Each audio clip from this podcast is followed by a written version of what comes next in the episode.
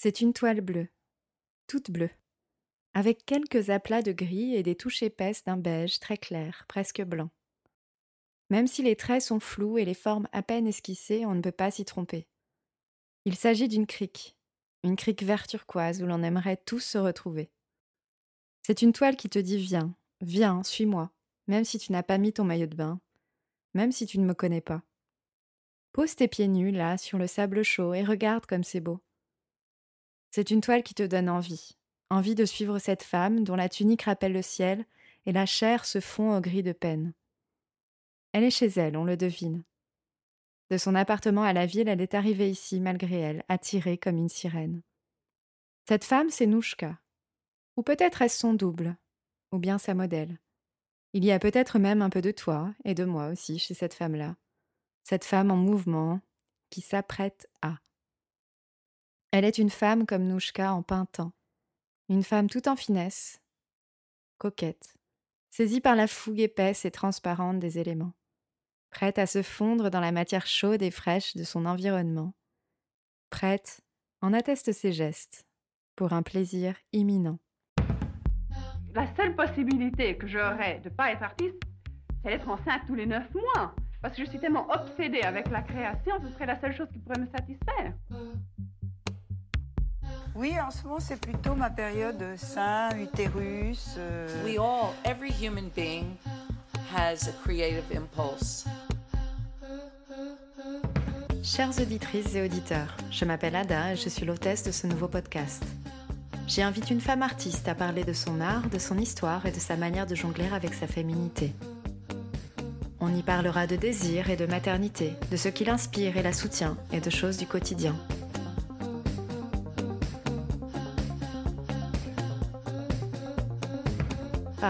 Plasticiennes, artistes textiles, photographes, des artistes femmes d'aujourd'hui viendront raconter leur créativité au prisme de leur féminité.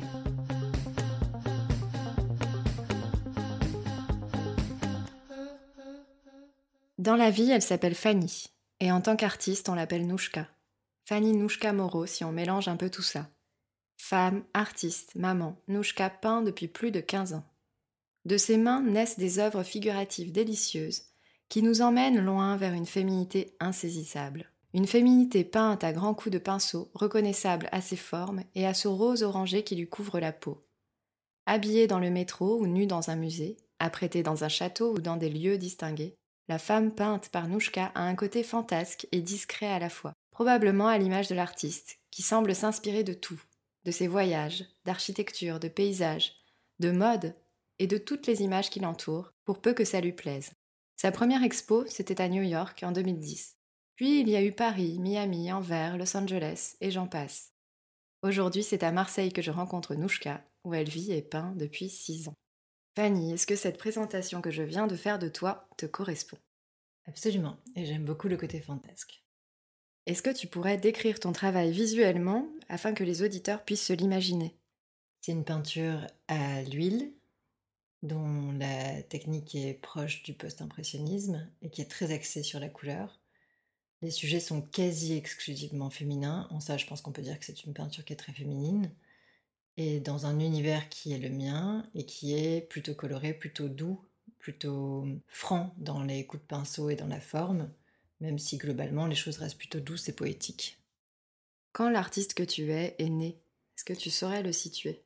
Je sais même le situer très précisément parce que je pense que je gribouillais plus ou moins avant de rencontrer une artiste qui s'appelle Maggie Seiner, qui est une maître de la peinture contemporaine qui a, qui a maintenant une bonne soixantaine d'années, qui est une peintre américaine qui enseigne à peu près partout dans le monde. Moi j'avais 13 ans, on était à un dîner chez des amis de mes parents, c'était elle qui recevait, j'étais la seule enfant, et elle m'a invitée à peindre dans son atelier. Elle a invité sa modèle.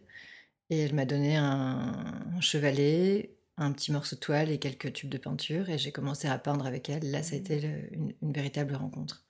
Je suis restée dormir chez elle ce soir-là, je suis restée peindre le week-end et ça a été le début d'une relation d'élève à, maître très très forte. Et tu avais quel âge à ce moment-là? J'avais 13 ans. En pleine adolescence alors?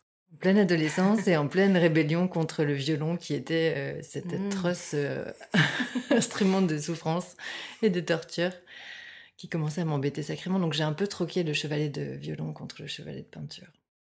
Quand tu étais petite fille, tu étais comment? J'étais justement une petite fille assez fantasque. J'y passais pour une bonne élève et une élève euh, et une petite fille sage, alors qu'en fait j'étais plutôt turbulente et plutôt les genoux écorchés euh, tout le temps. À faire du vélo, à aller faire des cabanes dans la nature et garçon manqué comme on dit, même si ma mère disait toujours non, c'est une fille réussie. Il y avait un côté fantasque mais un peu caché en apparence, c'est ça Oui, j'ai toujours été plus ou moins en- dans la retenue dans ma manière d'aborder le monde et les gens. Mais, mais en privé, j'étais fantasque et je bricolais tout le temps dans mon coin des choses euh, Mm. avec du scotch, des ciseaux, de la colle, euh, des trucs en carton. C'était toujours bricolage, bricolage.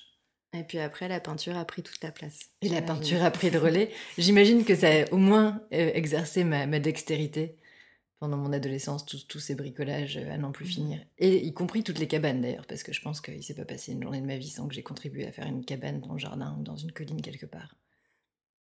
Donc voilà, une enfant, une enfant assez, euh, pas sauvage parce que ça, ça amène un imaginaire qui est beaucoup trop fort par rapport à la réalité que ça représente, mais euh, sauvageonne, on va dire. Voilà.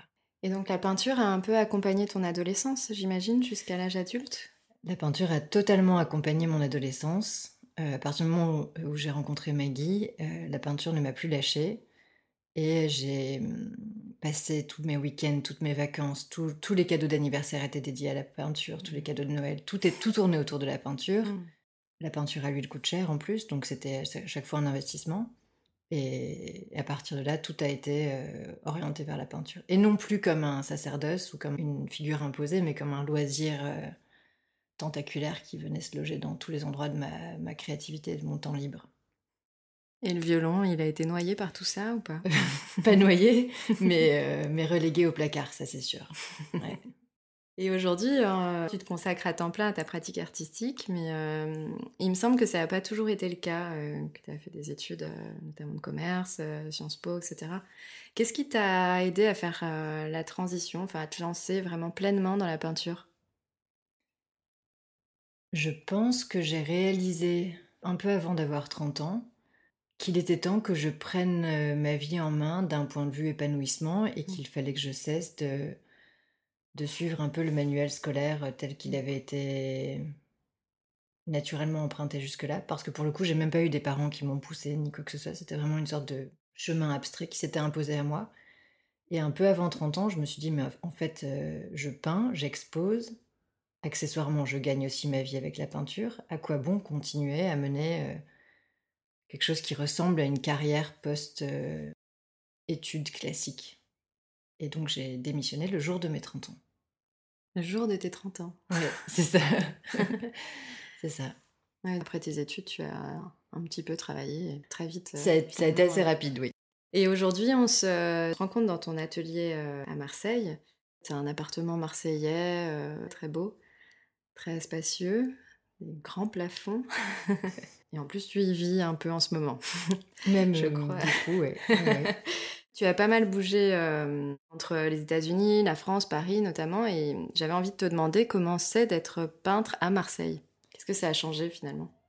Je trouve que Marseille est une ville qui est très facile à vivre, euh, surtout si, comme moi, on aime le bordel. C'est le cas de tout le monde. Oui, c'est ça.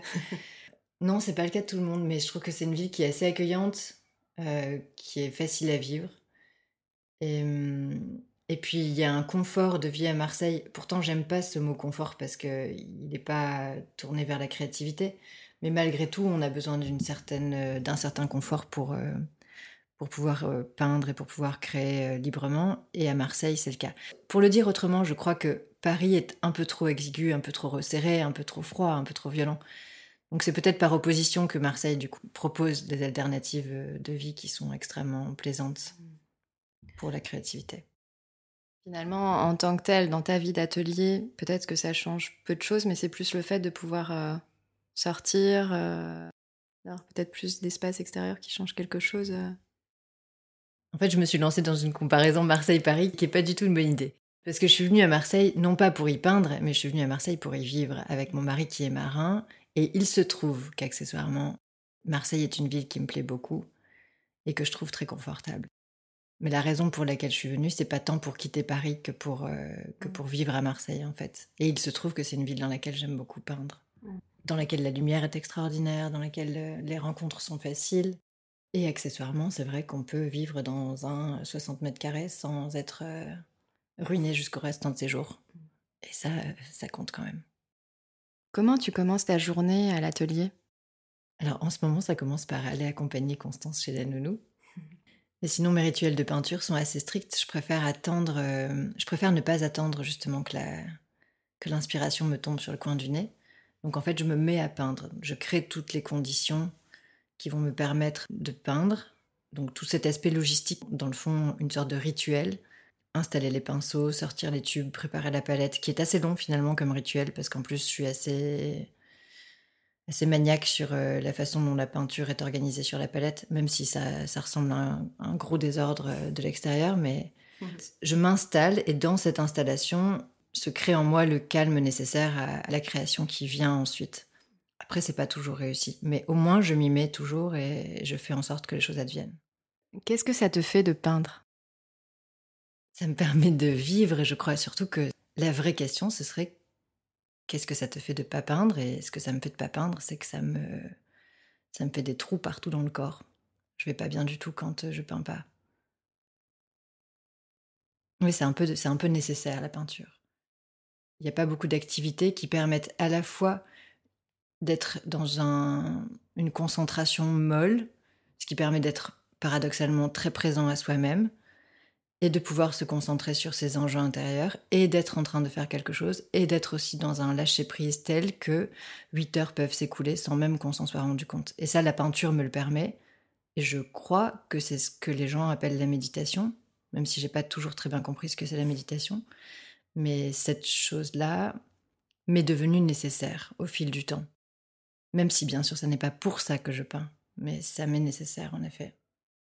Comme ça fait à peu près 15 ans que, que tu peins, ce, ce besoin, il est resté euh, présent depuis ces 15 ans? Je pense que ça va crescendo. Je pense que j'avais pas besoin de la peinture au tout départ et que c'est devenu au fil du temps un, un socle qui est de plus en plus euh, présent et de plus en plus important et qui retient de plus en plus de choses, ouais, je crois. Tu es maman d'une petite fille euh, qui va bientôt avoir 3 ans.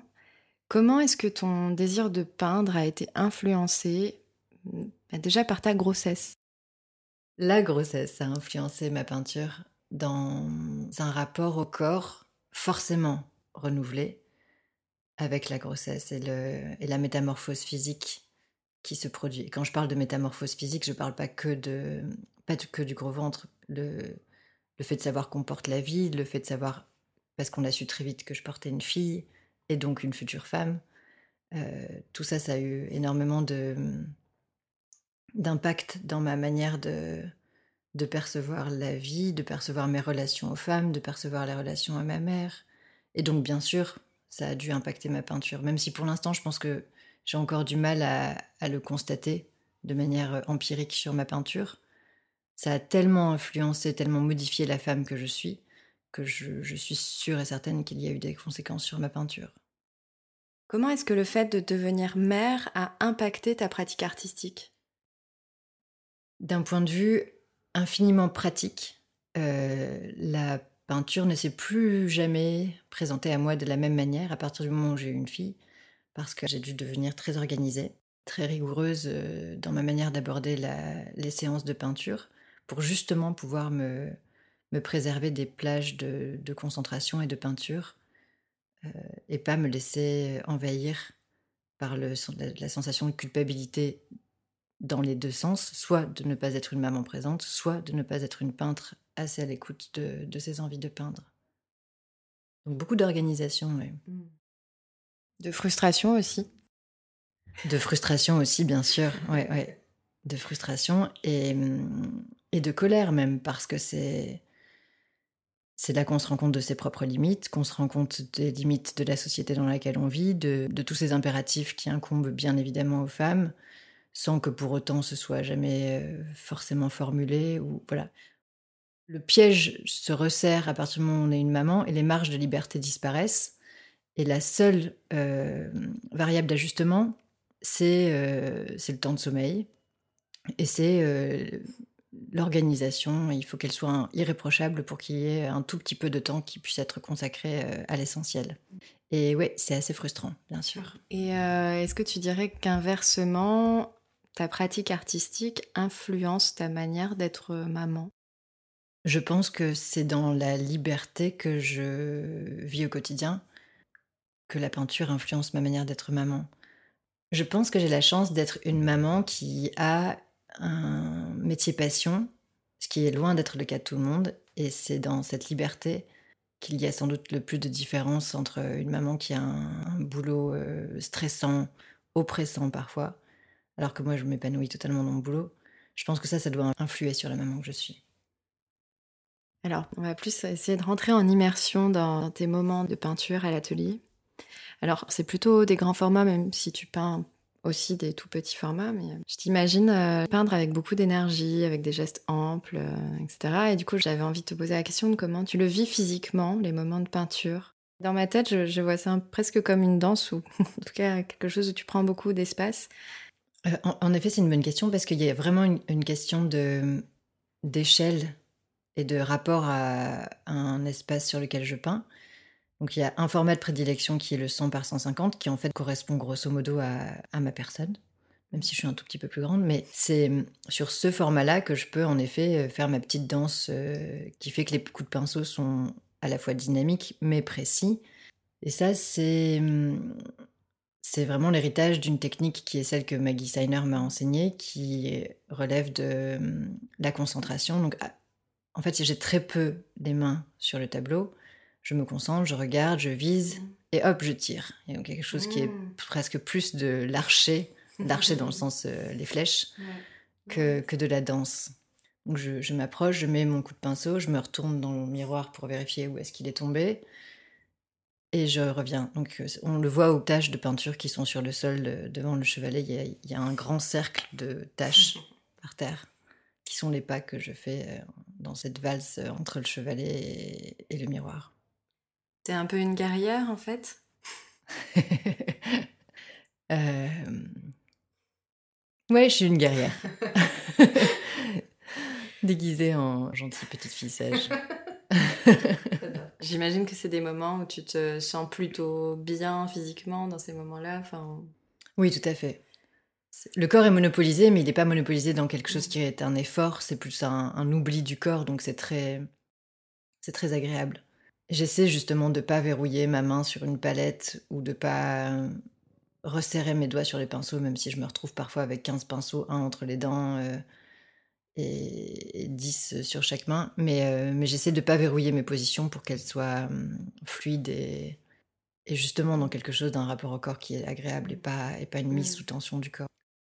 Est-ce que tu pourrais nous décrire le processus créatif d'une de tes œuvres, peut-être la dernière que tu as peinte, par exemple Je suis en train de travailler sur une série qui part à la recherche de ce qui relève de la sensation liée à la saison l'été.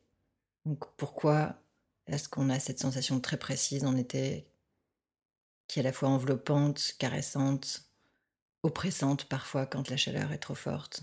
Mais c'est à la fois visuel, auditif, dans cette dernière série, euh, j'ai étudié plutôt des paysages, ou plutôt des scènes dans lesquelles les personnages sont presque secondaires par rapport à l'importance du minéral et, du paysage.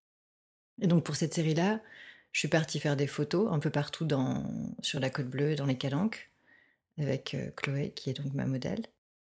Et hum, d'après ces photos-là, qui sont des photos références euh, qui sont utiles plus à ma peinture qu'en soi, parce que je suis vraiment pas photographe.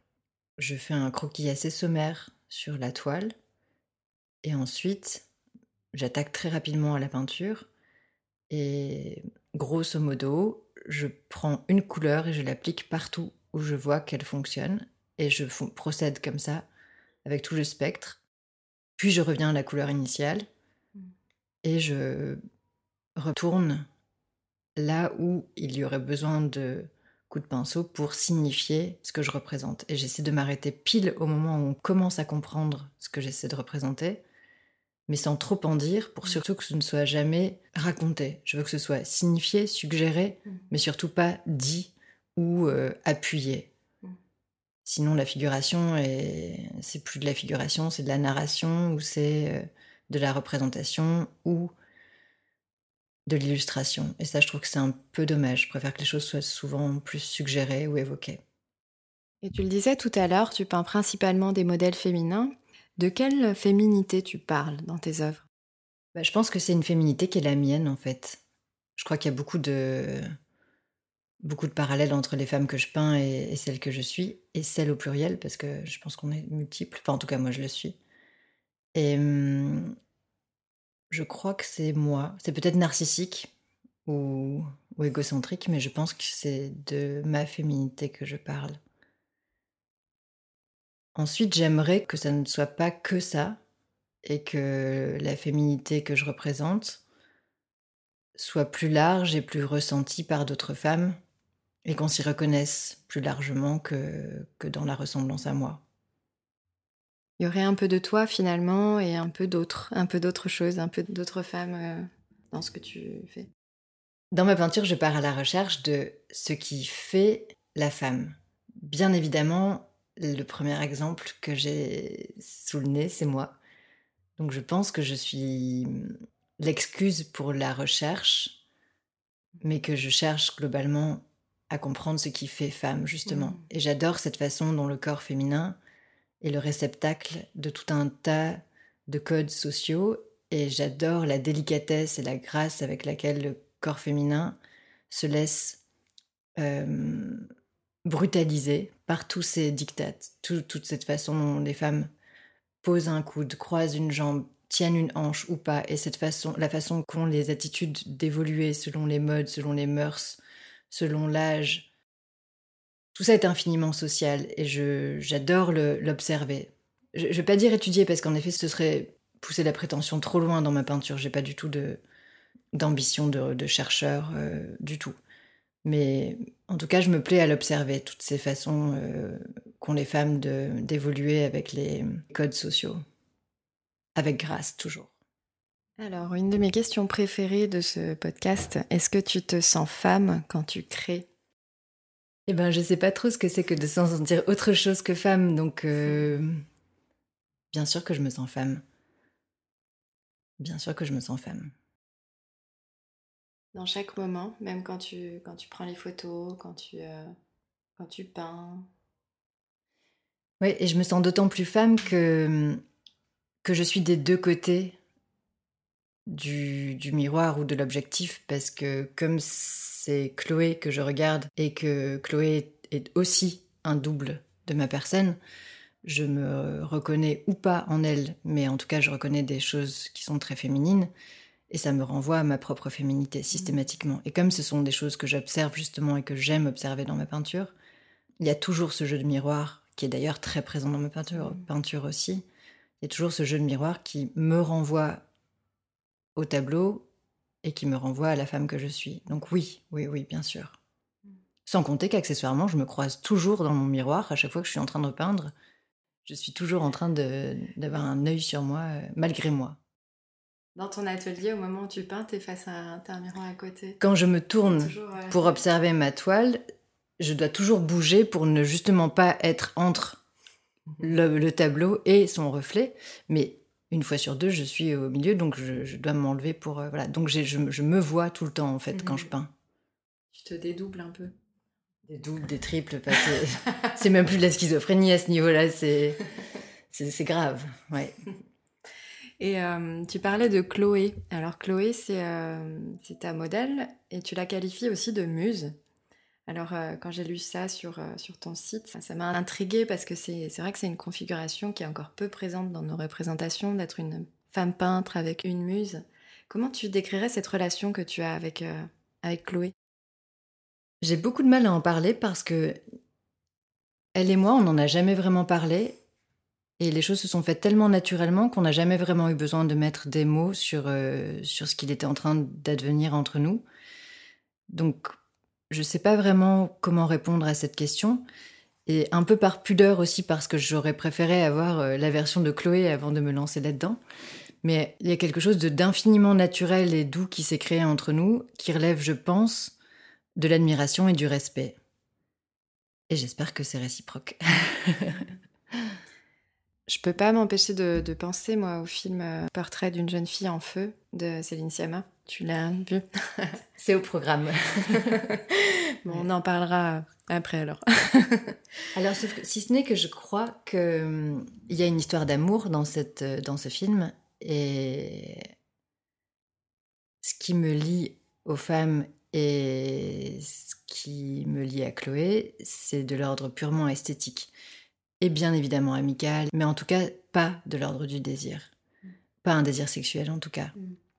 Ce qui est intéressant dans ce film, c'est de voir euh, que la féminité, elle peut se placer partout, à la fois dans le regard du peintre, à la fois dans la modèle, et que ça peut aussi se croiser et se mélanger, et que on peut tour à tour revêtir des aspects peut-être plus masculins, et puis par Mhm. moments plus féminins. Et je trouve que ce, cette, euh, ce va-et-vient entre les deux personnes dans le film, les deux, deux Ouais. protagonistes, est assez euh, intéressant au-delà de la relation qu'elles vont avoir après. Mais... Il faut que je le vois de toute façon. Oui, Ouais, ouais, la c'est prévu. est très belle aussi. Alors, au sujet des hommes, quand même. Ah, venons-en. The tu, elephant euh, in the room. Je crois que ça t'est quand même arrivé de peindre des hommes, même si Mm. c'est euh, c'est pas la majorité de ton travail. Est-ce que ça change ton regard, ta manière de peindre quand tu, euh, tu as des hommes comme euh, modèle? Ça change pas mon regard, mais ça change ma manière de peindre. Parce que pour moi, il se passe moins de choses dans la composition qui se crée, même si hum, j'ai longtemps dit que, hum, que le sujet n'était qu'un prétexte. Je me rends compte que hum, les hommes m'intéressent moins peut-être. Esthétiquement parlant, bien sûr. On a eu un échange comme ça avec une des artistes euh, interviewées, Alice Laverty, qui, euh, qui elle aussi euh, évoquait un intérêt esthétique largement moindre des hommes, en se questionnant sur mais pourquoi en fait, pourquoi on trouve ça finalement plus beau un corps de femme? Et, euh, et s'il n'y avait pas une injustice. Ouais. Parce Alors non, je crois pas, parce qu'en fait, je suis convaincue que euh, si on s'attache au corps des femmes, c'est justement une forme d'atavisme social gravissime qui fait que on a étudié le corps des femmes, on a observé le corps des femmes, on a peint le corps des femmes. Les femmes sont devenues un sujet réifié, bien réifié, Ouais. et qu'on a un peu comme une cruche. Euh, étudié la femme comme un peu comme on étudierait un bouquet de fleurs, on a étudié les femmes comme des cruches euh, sous tous les angles euh, depuis toujours. On a fait passer ça pour de l'admiration, mais ça fait partie d'une configuration sociale qui est assez violente sur la femme. Et je pense que cet intérêt qu'on a pour les femmes, il est avant tout social, c'est c'est un héritage. Alors, je ne revendique pas cet héritage, mais je suis convaincue que si je suis touchée à ce point par les femmes, c'est parce qu'elles ont été plus le réceptacle de l'esthétique corporelle que les hommes. Les hommes, on les a laissés tranquilles sur leur manière de bouger, sur leur manière de marcher, sur leur manière de s'attacher les cheveux, sur... Ça n'a pas toujours été le cas, mais grosso modo, leur corps est beaucoup moins sujet Mm. à modification, à observation, à... Voilà. Alors c'est c'est pas tout à fait vrai, on pourra toujours me rétorquer que en ce moment, euh, les hommes sont aussi très forts euh, sujets de, de dictats sociaux, mais de toute façon, toujours moins que le corps des femmes. Et quand je dis esthétique, euh, c'est pas forcément beau. J'aime à regarder le corps des femmes, j'aime regarder cette façon qu'elles ont de bouger, cette façon qu'on a de, de se mouvoir dans l'espace, et cette façon de porter une cigarette à la bouche, ou croiser un genou, ou tendre la pointe d'un pied. Il n'y a pas de jugement sur ça, il y a un, un petit regard amusé qui remarque, mais il n'y a pas forcément de jugement esthétique. Ça a à voir peut-être avec la sensualité, quand tu parles de ces gestes, justement. Ça a à voir avec la sensualité telle qu'on nous la présente, telle qu'on nous la propose. Et je suis convaincue qu'on est toutes très, très, très, très, très, très, très, très formatées sur ce qu'est la sensualité. Quand on se laisse aller dans notre quotidien ou dans notre, dans notre intimité, on a tout un rapport à soi et une sensualité qui est bien différente de celle qui advient quand on est dans une relation à quelqu'un, homme ou femme d'ailleurs. Donc sensualité, mais surtout euh, habitus, euh, comment dire, j'ai beaucoup de mal à le formuler, mais ouais, de l'ordre du Conditionné. du, du Pavlov, quoi. C'est Mm. ça. Ouais, tout à fait. Quelle relation tu entretiens avec tes œuvres? Hmm, J'ai absolument aucun attachement au tableau fini. Une fois qu'il a été créé, l'objet ne m'intéresse plus. J'aime avoir un- une photo très haute définition pour pouvoir me souvenir des coups de pinceau, me souvenir du chemin qui m'a emmené au résultat final. Mais l'objet en soi ne m'intéresse pas. Parce que l'outil de travail, c'est moi, c'est ma peinture. Et la création, c'est un processus sur du long terme. Donc, on peut détruire mon tableau, je peux repeindre un tableau sur un autre tableau. Ça m'a jamais fait peur. Ou rater un tableau.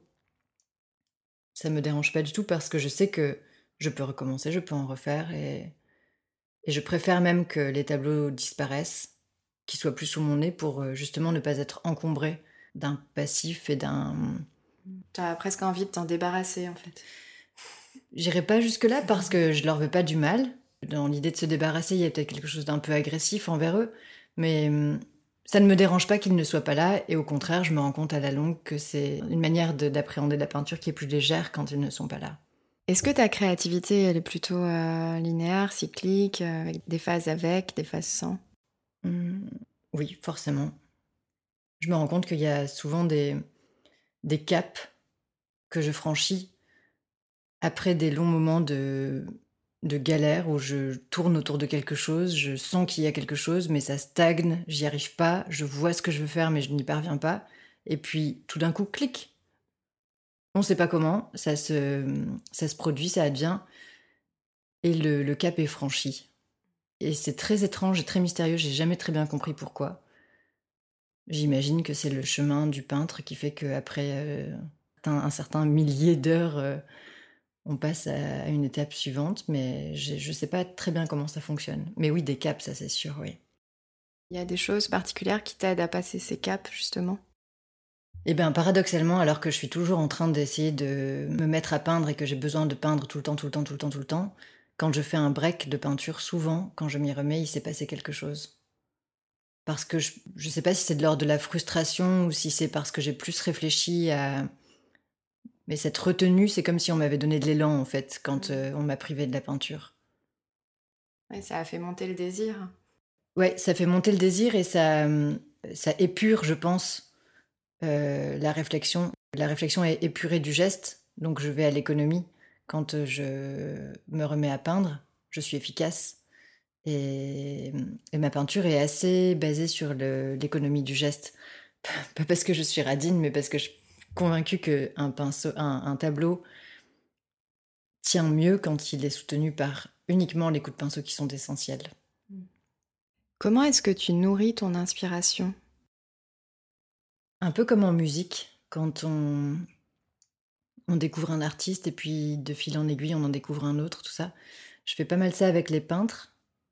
Quand je tombe sur un peintre, je, je pars à la recherche de tout ce qu'il a fait et je mange tout, je regarde tout, je, me plonge dans les, moindres recoins de, de tableaux. Et, et puis je passe à un autre artiste et pareil, j'agrandis mon musée imaginaire et mon nombre de références, même inconscientes, qui, qui viennent nourrir ma peinture. Là, j'ai appris récemment qu'il y avait Sorolla qui allait être à l'hôtel de Caumont, et j'ai très très hâte de voir ça. Dans un précédent podcast, le troisième épisode, euh, avec Catherine Duchesne, on avait parlé de, maître en peinture, euh, c'est-à-dire un maître qui nous guide tout au long du parcours artistique. Et dans ton cas, tu en parlais tout à l'heure de Maggie Seiner, qui a fait germer en toi euh, la peintre que tu es aujourd'hui. Et je crois qu'aujourd'hui, tu la qualifies toujours comme ton mentor. Est-ce que tu peux en dire un peu plus sur cette relation que tu as aujourd'hui avec elle? Maggie reste mon mentor, mais c'est plus une amie maintenant.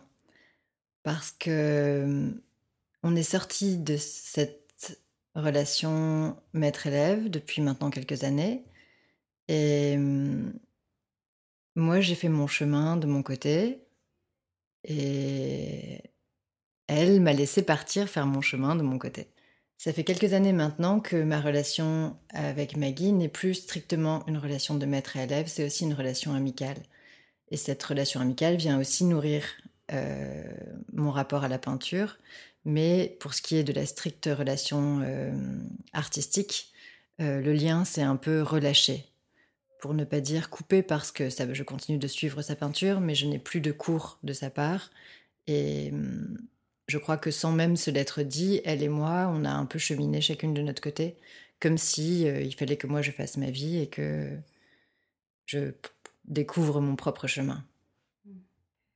Tu as, tu as l'air entourée de femmes finalement, entre euh, cette euh, mentor, ta modèle, tu as une coloc aussi d'atelier ou plus maintenant, mais il y a eu, oui.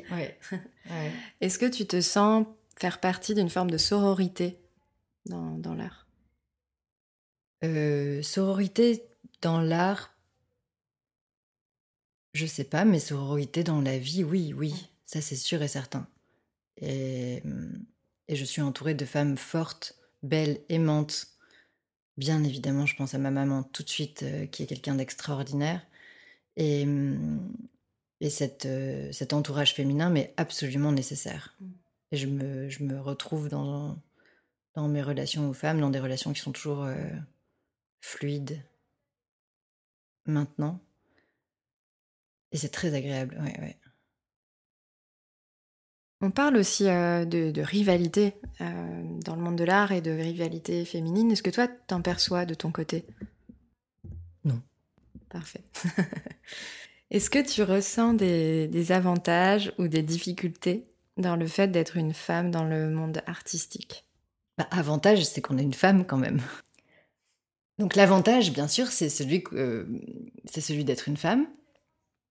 L'inconvénient, c'est aussi celui d'être une femme. Et avec tout tout ce qui va avec le fait d'être une femme, qui n'est bien sûr pas inné, mais qui est acquis et qui est d'une actualité brûlante en ce moment, et dont tout le monde parle. Et, ça, c'est très très compliqué. Ça rend les choses difficiles. Je pense que les hommes ne se rendent pas compte du luxe qu'ils qu'ils ont de ne pas avoir à se soucier de ça. Et quand je dis ça, je, sais bien que des hommes s'en préoccupent sans souci, mais c'est bien plus profond que ce qu'ils veulent bien reconnaître et que ce que nous, on est encore capable d'admettre. Il y a quelque chose de profondément euh, aliénant dans le fait d'être une femme.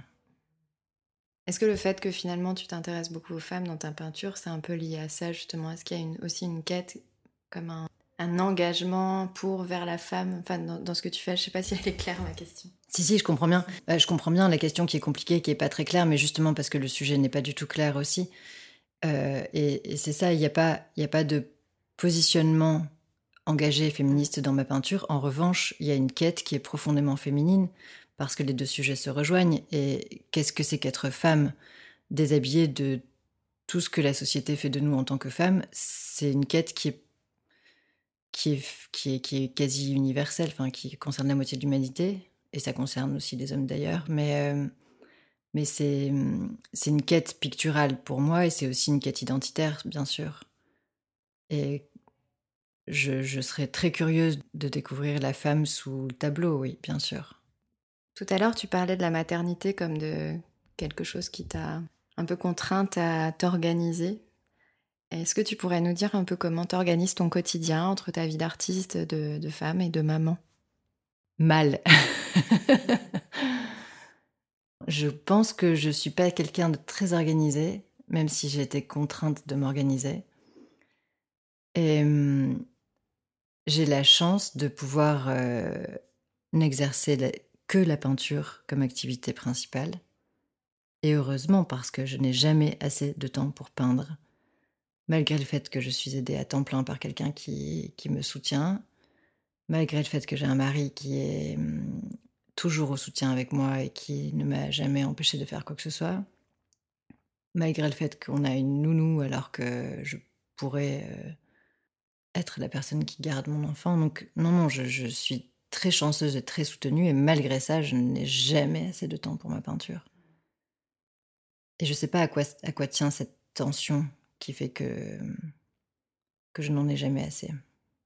Même si la peinture est au premier plan pour toi, c'est comme si les autres euh, espaces appaient plus de temps ou... C'est plutôt bien géré de fait parce que euh, parce que Chloé arrive le matin au moment où je me mets à peindre et que, Constance euh, rentre avec Ben le soir au moment où Chloé repart. Donc les, les moments sont assez bien définis, même si les espaces ne sont pas clos, enfin ne sont pas cloisonnés. En revanche, ce que je trouve plus difficile, j'ai un- toujours un peu de mal à le formuler, mais c'est on perd avec le temps cette immense liberté qu'on a de réfléchir mollement aux choses avant qu'elles deviennent des projets. Est-ce qu'il y a des activités autres que la peinture qui te soutiennent dans, dans ta pratique? Alors, il vient d'arriver quelque chose de tout nouveau dans ma vie, qui est euh, un magnifique voilier.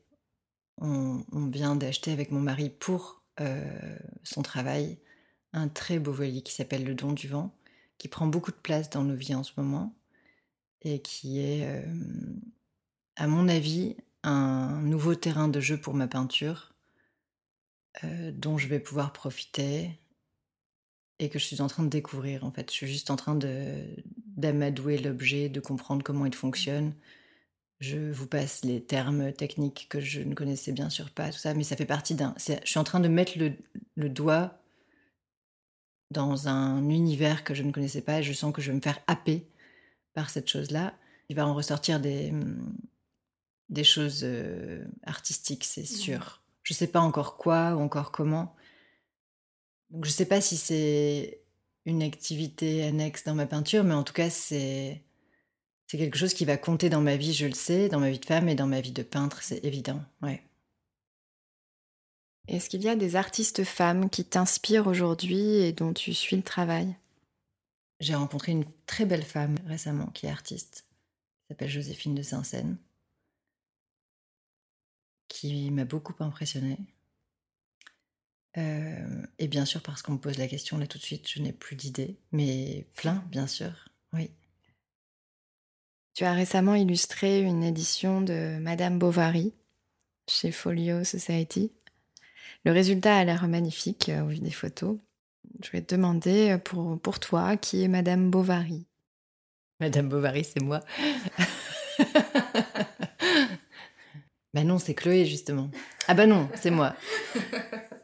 Bah, c'est une femme et c'est pour ça que c'est extrêmement moderne comme œuvre. C'est que c'est une, douce rêveuse euh, qui se fait massacrer par la vie qui, la vie, la vie qui lui est imposée.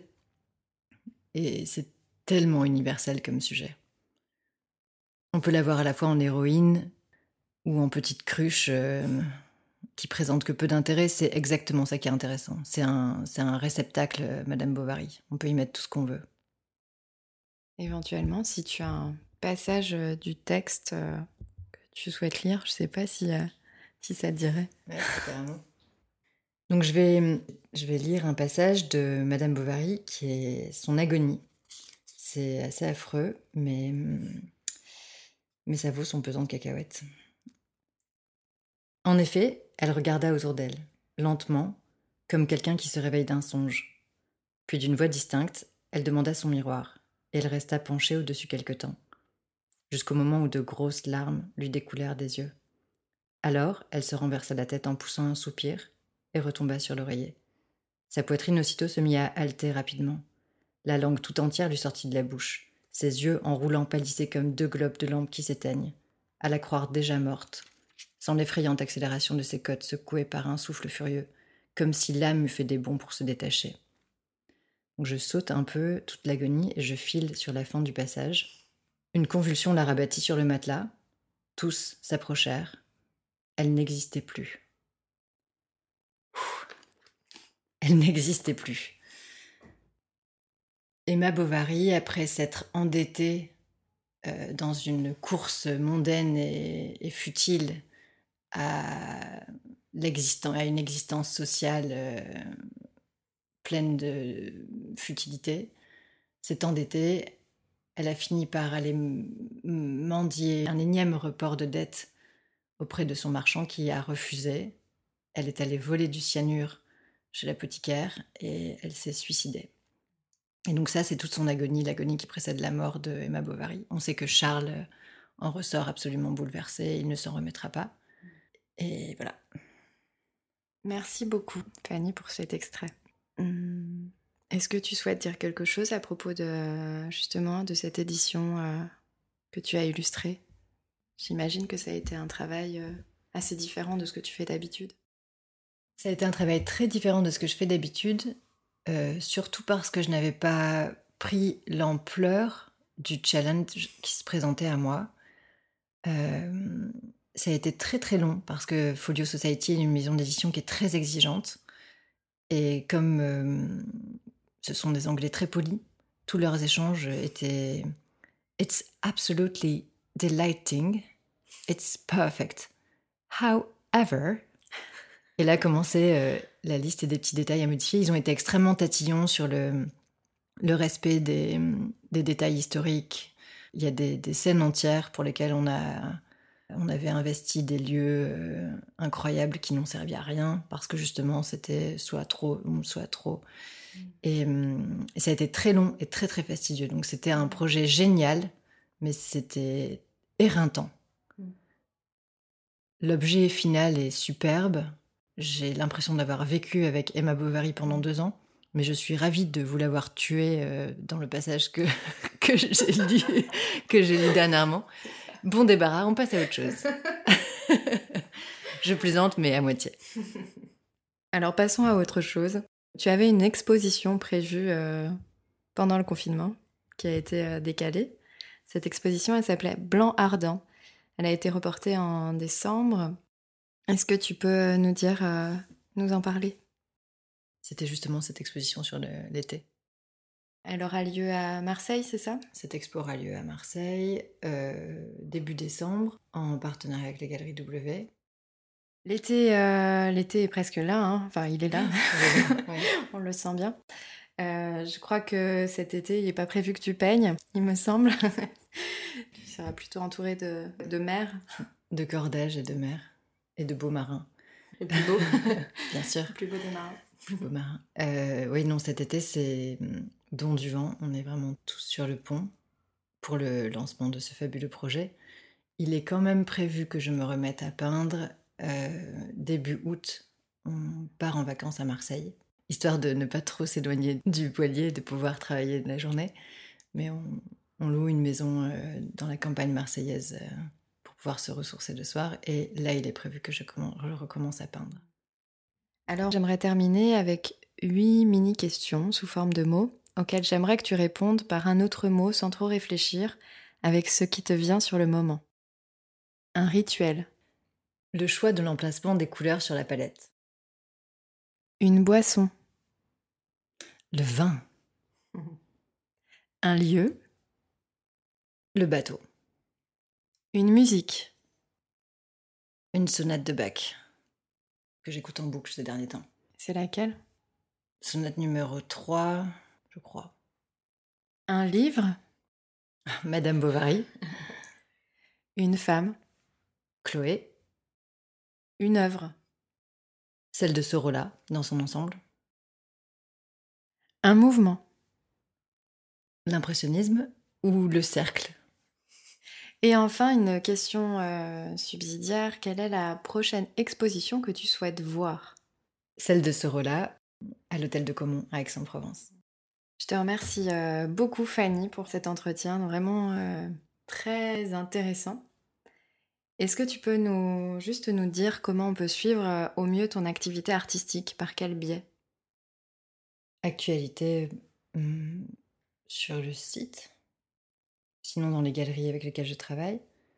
Le plus simple, c'est encore Instagram. Alors, base Fanny Nouchka Moro, tout attaché. Dernière chose, est-ce que tu as un message à laisser aux femmes créatrices, aux femmes artistes qui écoutent? Tout ce qui me vient à l'esprit est paradoxal et schizophrénique. Donc je, je, je pense que il vaut mieux que je m'abstienne. Parce que ça risquerait de compliquer encore euh, les décisions. Bien sûr, tu veux pas laisser venir et puis on verra bien. oui.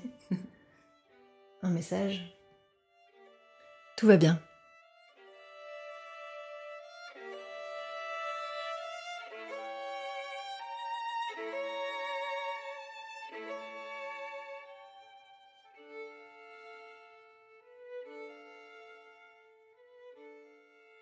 Quel plaisir Quel plaisir de sortir de cet entretien avec Nouchka dont les mots résonnent dans ma tête.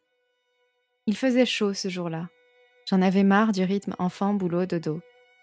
Et comme toutes les rencontres que j'ai faites pour ce podcast, j'en suis ressortie joyeuse. Heureuse de trouver autant d'écho auprès d'une femme que je ne connaissais pas. Parmi les mots que j'ai retenus d'emblée, il y avait ceci. Fantasque, discrète, guerrière, bonne élève et fille réussie. Des mots qui ne vont pas forcément bien ensemble et que l'on a tendance à dissocier. Une espèce de dissonance que l'on a tendance à cacher. Ayant moi-même fait des études sérieuses, médicales en l'occurrence, je n'ai pas eu de mal à saisir cet état qui a poussé Nouchka à démissionner le jour de ses 30 ans.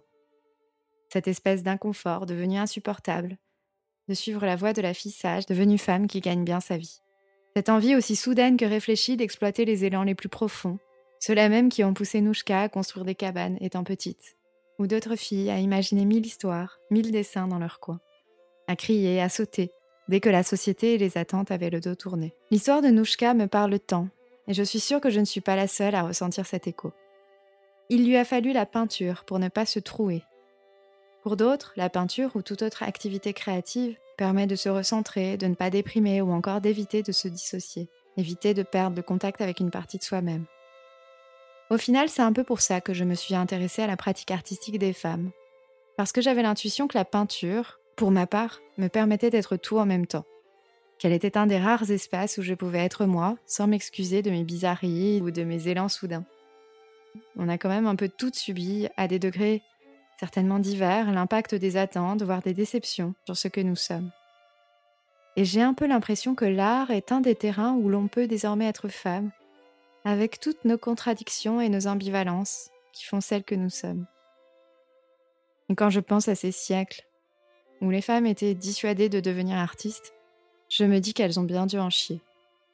Alors voilà, je suis contente aujourd'hui. Contente de me rendre compte qu'en fait, j'ai le droit, qu'on a le droit de se lancer. C'est pourquoi je lance un petit appel aujourd'hui.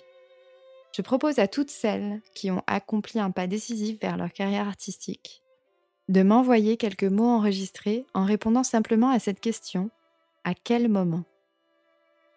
Et pour vous inspirer, je vous invite à regarder la toile que j'ai décrite au début de l'épisode.